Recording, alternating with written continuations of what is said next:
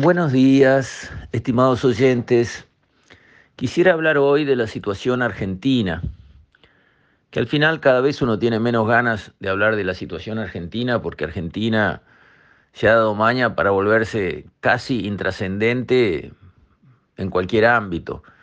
Eh, en el mundo Argentina no cuenta más.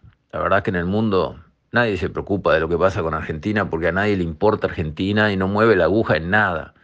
Cosa increíble, ¿verdad? Han logrado eso, nada menos.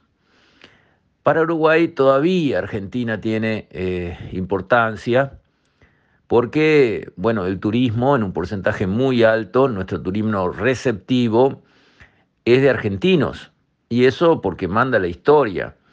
¿Por qué? Porque, bueno, por efecto de la rotación de la Tierra, que no nos damos cuenta, pero la Tierra rota como una centrífuga infernal, rapidísimo, ese efecto centrífugo de la Tierra hace que eh, los grandes ríos que bajan, el Paraná, el Uruguay, esa centrífuga lleva el barro para el lado argentino y la arena para el lado uruguayo. Por eso en Colonia y en toda la costa del Río de la Plata hay playas de arena de nuestro lado y del lado argentino hay barro. Uno baja al río en Buenos Aires y se entierra hasta los ojos en el barro. Eso también dio a Montevideo como un puerto de aguas profundas desde la colonia y a Buenos Aires como un puerto complicado que hay que dragar permanentemente eh, porque se llena de barro. Eso hizo que los argentinos para veranear desde el principio tuvieran que venirse para nuestro lado para encontrar playas buenas. Y eso, digamos, este, fue lo que hizo que Piria concibiera su idea de, de crear, digamos, un centro para la élite argentina que quería veranear y construyó el Hotel Argentino, que era para la época lujosísimo, al mejor nivel de la Riviera francesa, este, la Côte d'Azur o, la Costa Brava española, al, mejor nivel de las, de las construcciones del Mediterráneo, pero cometió el error que hoy llamaríamos de marketing, de hacer lo mismo que hacía él para generar su riqueza, o sea, fraccionar un terreno grande en terrenitos chiquititos de 300 metros y vendérselo financiados a los obreros. Eso hizo él con los obreros que construían el Hotel Argentino, pero cuando llegó la élite de los argentinos, vieron el Hotel Argentino maravilloso, les sirvió, pero al lado vieron todo el fraccionamiento para gente modesta y no les sirvió. Y siguieron de largo y construyeron Punta del Este. Esa es la historia de nuestro turismo. Y la historia de nuestro turismo es que los argentinos vienen por nuestras buenas playas y básicamente ponen la plata para disfrutarlas. Entonces, por eso todavía hoy nuestro turismo es muy dependiente de la llegada de argentinos y lo que pase con la política económica argentina nos influye temporada a temporada sobre cuántos vienen o dejan de venir. Hay un núcleo duro que viene igual, porque el que tiene su casa, eh, bueno, digamos, ya está, este, a la casa de él tiene que venir, porque si no es dejarla vacía este, o alquilársela a alguien, pero, pero en realidad el hecho de que haya tantas casas, Punta del Este es un, un balneario de casas, no es un balneario de hoteles. Uno va a Cancún, por ejemplo, y son todos hoteles, uno al lado del otro. Hay muy pocas casas, la gente no veranea en casas en Cancún, veranea en hoteles, hay miles. En Punta del Este hay algunos hoteles, pero lo que hay miles son casas. Entonces, eso le da un ancla al sistema, una estabilidad, porque bueno, el que se construyó una casa, esté más caro o más barato el país donde está su casa, a su casa básicamente va o se la presta a un hijo o a un pariente o a un amigo o lo que sea, pero mm, se ocupa en un porcentaje muy alto. Pero de todas maneras, eh, fuera de los propietarios de casas que vienen básicamente siempre, porque también tienen su núcleo de amigos y un argentino va, yo que sé, a Cancún y nadie lo conoce, no es nadie. En cambio, hay muchos argentinos visibles, digamos, que tienen eh, visibilidad pública, que van a Punta del Este y están en su salsa y todos los conocen y, digamos, y funcionan socialmente de otra manera. Eso es lo que nos da una cierta estabilidad en el turismo, pero también es cierto que hay muchos otros que vienen como a un balneario común, vienen a alquilar y alquilan acá, o se van a alquilar a Brasil, o se van al Caribe, o vaya a saber a dónde. Esos, los que vienen a alquilar, los que no tienen casa propia o vienen a pagar un hotel, esos dependen de qué pasa en Argentina, porque capaz que no salen, o que pasa en Uruguay porque si está carísimo no les interesa y toman otras alternativas que están de repente baratas, devaluadas o normales. Además, este, la verdad es que las distancias en el mundo se han acortado y lo que parecía lejísimos antes, hoy en día ya no lo es tanto. Los pasajes de avión este, se consiguen siempre promociones que, bueno, eh, acercan distancias y por lo tanto eh, hay un, un núcleo también de argentinos a los que les gustaría venir a Uruguay, pero que si Uruguay está demasiado caro, cosa que es cierto, y si Argentina está demasiado desbaratada, cosa que es cierta, eh, no vienen al Uruguay. O se quedan en Argentina o buscan otros destinos que les salen más baratos.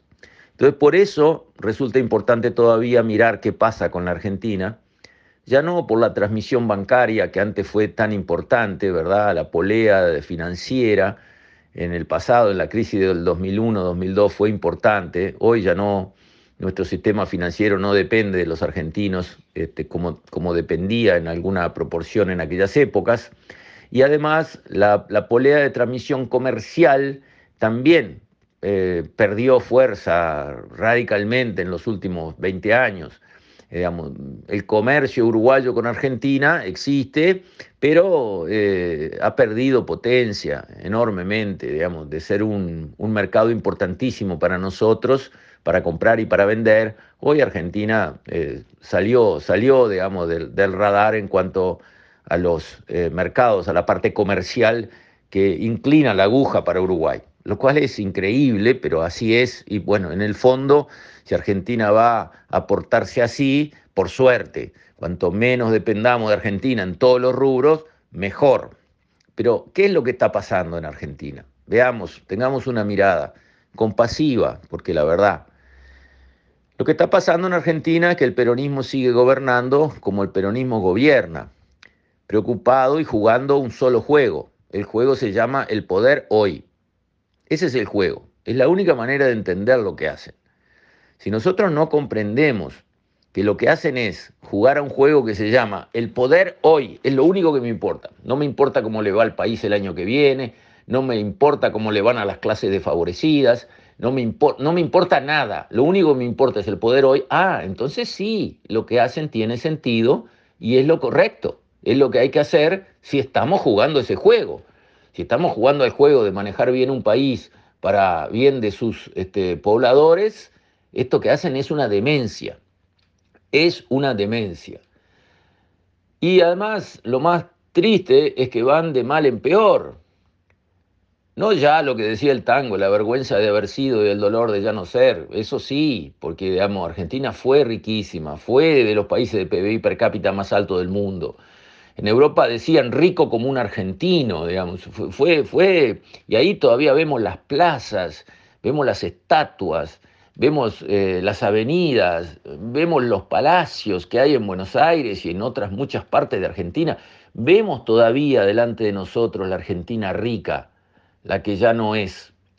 Pero no hablando de eso, hablando de ahora, del corto plazo, de lo más reciente, bueno, el, el programa económico que llevan adelante en base a cada vez dar más planes sociales, un poco a la marchanta, pero no a la marchanta, sino con una dirección política, los punteros, que son los caciquillos políticos en los distintos barrios, en las distintas manzanas, tienen como, digamos, su, munición para disparar políticamente, planes para dar acá, allá, se lo dan a uno, se lo quitan a otro, manejan los votos con esa herramienta y con eso tienen un gasto público monumental, porque además subsidian tarifas, pero subsidian las tarifas al barrer.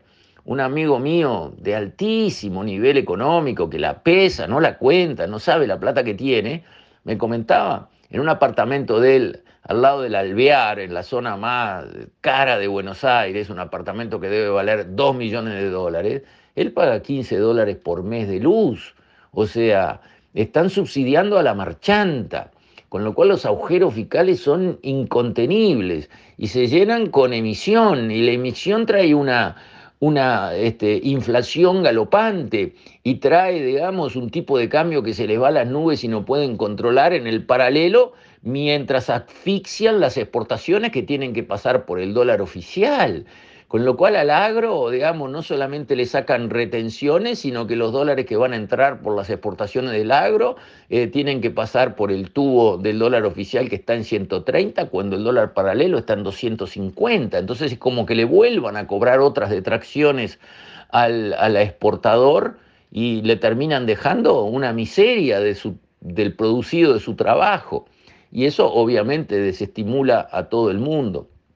Ahora cambiaron de ministro de Economía, se cansó Guzmán, que dentro de ese destrozo intelectual y práctico que está sucediendo en Argentina, trataba de ser un ancla, negoció un acuerdo con el Fondo Monetario, cosa que debía hacer y no era, no era evitable acordar con el Fondo Monetario, trataba de mantener, digamos, los gastos por lo menos bajo cierto control, o sea, luchaba por cierta razonabilidad económica, bueno, las presiones entre la vicepresidenta y el presidente y, digamos, las pulseadas por el poder terminaron moliéndolo y asumió el economista Batakis, que viene con la idea de una renta universal, quiere decir, paguémosle un sueldo estatal, público, paguémosle plata del Estado como sueldo a todos. Ya no es más, digamos, un plan social que le damos a una familia. Ahora todo argentino que venga y cobre acá en, en las oficinas un sueldo que, que la Argentina le va a dar a todos por igual. Viene con ese tipo de ideas, ¿verdad? Lo cual ya, ya, ya pasó los límites de lo sensato, porque eso ya es el realismo mágico latinoamericano que, que, digamos, en la literatura nos dio obras de arte como Macondo, en economía nos da Argentina. Cuando pensamos que todo es posible, que cualquier cosa podemos hacer, que podemos transformar nuestro deseo y nuestra imagen de un mundo feliz en algo real firmando papeles, que es como está siendo gobernada Argentina hoy. Y dentro de esa locura nueva y reforzada que está conduciendo Argentina ahora, viene la idea de decir, no, no, no, salir a veranear al exterior, salir de vacaciones al exterior, es atentar contra las fuentes de trabajo adentro de Argentina. Fíjense ustedes. O sea que viene, digamos, toda una campaña para frenar la salida de turistas argentinos al exterior, ¿verdad? Y hay 50 herramientas para hacerlo, bueno, no pueden pagar en cuotas afuera, van a tener problemas de impuestos adicionales, van a tener tipo de cambio diferenciales que se los van a aplicar en las tarjetas, van a tener más limitaciones para comprar dólares adentro y poder salir, pues claro, con un peso argentino nadie puede salir a veranear a ningún lado. ¿Quién, quién recibe un peso argentino en el mundo? Ni nosotros acá en el Uruguay lo recibimos. Entonces, eso hace que la Argentina se va transformando en un agujero negro económico que se traga todo lo que está dentro de Argentina, lamentablemente, y en sus bordes nos va a afectar negativamente si esto sigue así este, a nuestra economía, porque obviamente está regalado de barato y la gente va a comprar allá, los uruguayos van a comprar allá, cosa que es normal, porque quieren hacer rendir un poco más su plata, y por otro lado va a haber muchos argentinos que aunque les encanta el Uruguay y quieran venir, eh, no van a venir y lamentablemente vamos a sentir ese impacto en los ingresos por turismo en la próxima temporada estival. Una pena, una tragedia lo de Argentina, pero es bueno que miremos como ejemplo de lo que no se debe hacer. Con esto, estimados oyentes, me despido. Hasta mañana, si Dios quiere.